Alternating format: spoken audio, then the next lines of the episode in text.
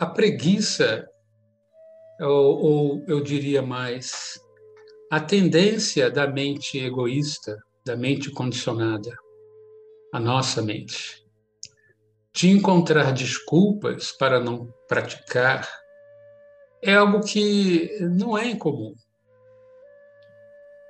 É, muitas pessoas que iniciam a prática Zen é, se veem envolvidas nessa armadilha.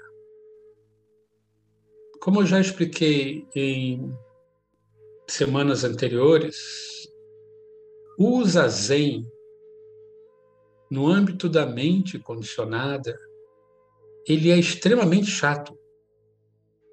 Ele é chato. Ele é sem graça. Ele não tem excitação, é uma atitude que, para o eu, é muito pouco rica em gatilhos. O eu, o nosso eu, na vida, o eu condicionado, é claro, ele lida com a vida a partir de gatilhos situações, pensamentos, sensações, experiências externas ou internas que engatilham uma reação. Isso mantém a mente condicionada, é constantemente iludida na ideia de que o que a mente condicionada entende do mundo é o mundo. E esse tipo de controle controle ilusório, é claro, é, é, é quebrado no zazen. A postura é estranha, a atitude de ficar virado para uma parede, em silêncio, respirando, não causa à mente condicionada motivos para ela retroalimentar as ilusões de certeza que ela tem. Uma pessoa que tem uma tendência muito grande a encontrar motivos para não praticar, é, precisa, antes de mais nada, compreender que essas atitudes de é, desvio da prática têm uma raiz, uma base anterior, talvez mais fundamental à pessoa. Talvez na vida da pessoa ela seja preguiçosa, ela procrastine em situações que não lhe são agradáveis. Contudo, a prática, a prática, ela não é simplesmente o zazen. A prática precisa ser levada para a nossa vida. Portanto, quando a pessoa não não pode pra, praticar ou se sente em dificuldades de praticar o zazen, ela tem que encontrar meios de estabelecer a mente através de outras coisas. E existem muitas coisas no dia a dia que podem ser zazen. Ora, para isso, é claro, seja sentando em zazen, seja praticando o Zen no dia a dia, a pessoa precisa de mobilização. A mobilização vai se dar dentro do grau em que qualquer um de vocês tem de não se deixar levar pelas desculpas. Praticar é sempre possível, porque praticar é estabelecer a mente em atenção à respiração e foco ao que está ocorrendo agora. Isso pode ser feito, de fato, todo o tempo. A única maneira de superar a preguiça é aprender a não aceitar desculpas o mestre Thich Nhat Hanh tem uma frase que eu vivo repetindo. Ele diz: ao praticante é dado o direito de errar. Nós todos somos humanos e cometemos erros.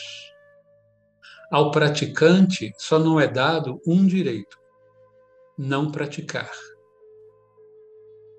Então, em relação à prática Zen, é muito simples.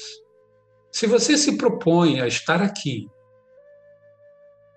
para praticar uma tradição que depende exclusivamente da experiência, não há como não praticar. Querer participar da, do Zen apenas para ouvir é, conceitos e ensinamentos não vai levar a qualquer lugar. Eu, quando jovem, eu sou uma pessoa muito intelectualizada, e quando jovem, quando eu comecei a praticar, eu tendia a achar que o mais importante era o discurso zen e não a prática. Então eu lia, lia, lia, lia, lia todos os livros que eu podia, lia os sutras de Buda, eu lia tudo. Praticar, eu praticava muito pouco.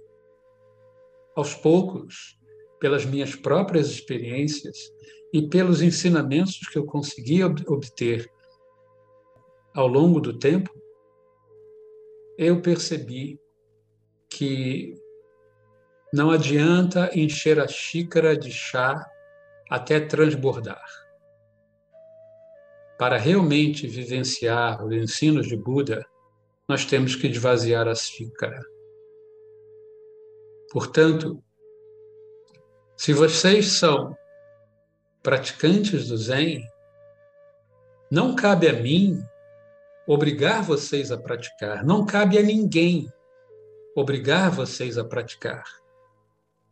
Vocês precisam ter a consciência do valor e da responsabilidade que vocês estão assumindo, o valor da prática e a responsabilidade dessa prática. O Zen é um caminho de consciência. Ninguém pode tomar a decisão pelos outros. Vocês precisam ter o senso de responsabilidade pessoal e de honestidade pessoal e não cair na armadilha do eu nem que seja o zazen de um minuto, ou um zazen de dez minutos, ou de vinte minutos, nem que seja isso, pode se praticar. Com o tempo, as experiências vão surgir e a compreensão mais profunda da prática vai acontecer. E tudo isso depende de vocês, não depende de mim não dependia do Buda. Existe um, um ensinamento do Buda em um sutra que eu achava muito lindo dele. Ele dizia assim: monges, o que, que vocês acham? O Dharma que eu ensino é como um barco, e a realização do Nirvana é como uma margem do outro lado do rio. Me digam, monges, Após vocês usarem esse barco para atravessar para outra margem, o que vocês vão fazer com esse barco? Vocês vão pegar esse barco, colocar na cabeça e sair andando com eles? Ou vocês vão deixar esse barco lá no rio e vão seguir o caminho? Os monges disseram: Não, abençoado, nós não carregaremos o barco, nós deixaremos o barco no rio. E o Buda disse: é isso, monges. Assim é. O Dharma, o ensino, é o meio pelo qual nós atravessamos a outra margem. Após atingirmos a outra margem, nós deixamos o ensino no rio. Nós, os que temos responsabilidade de ensinar, apenas indicamos. Nós somos um barco que serve para uma finalidade.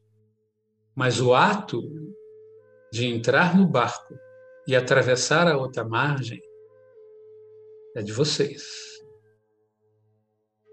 Ninguém pode obrigar vocês a isso. Vocês precisam ter a consciência do valor dessa experiência.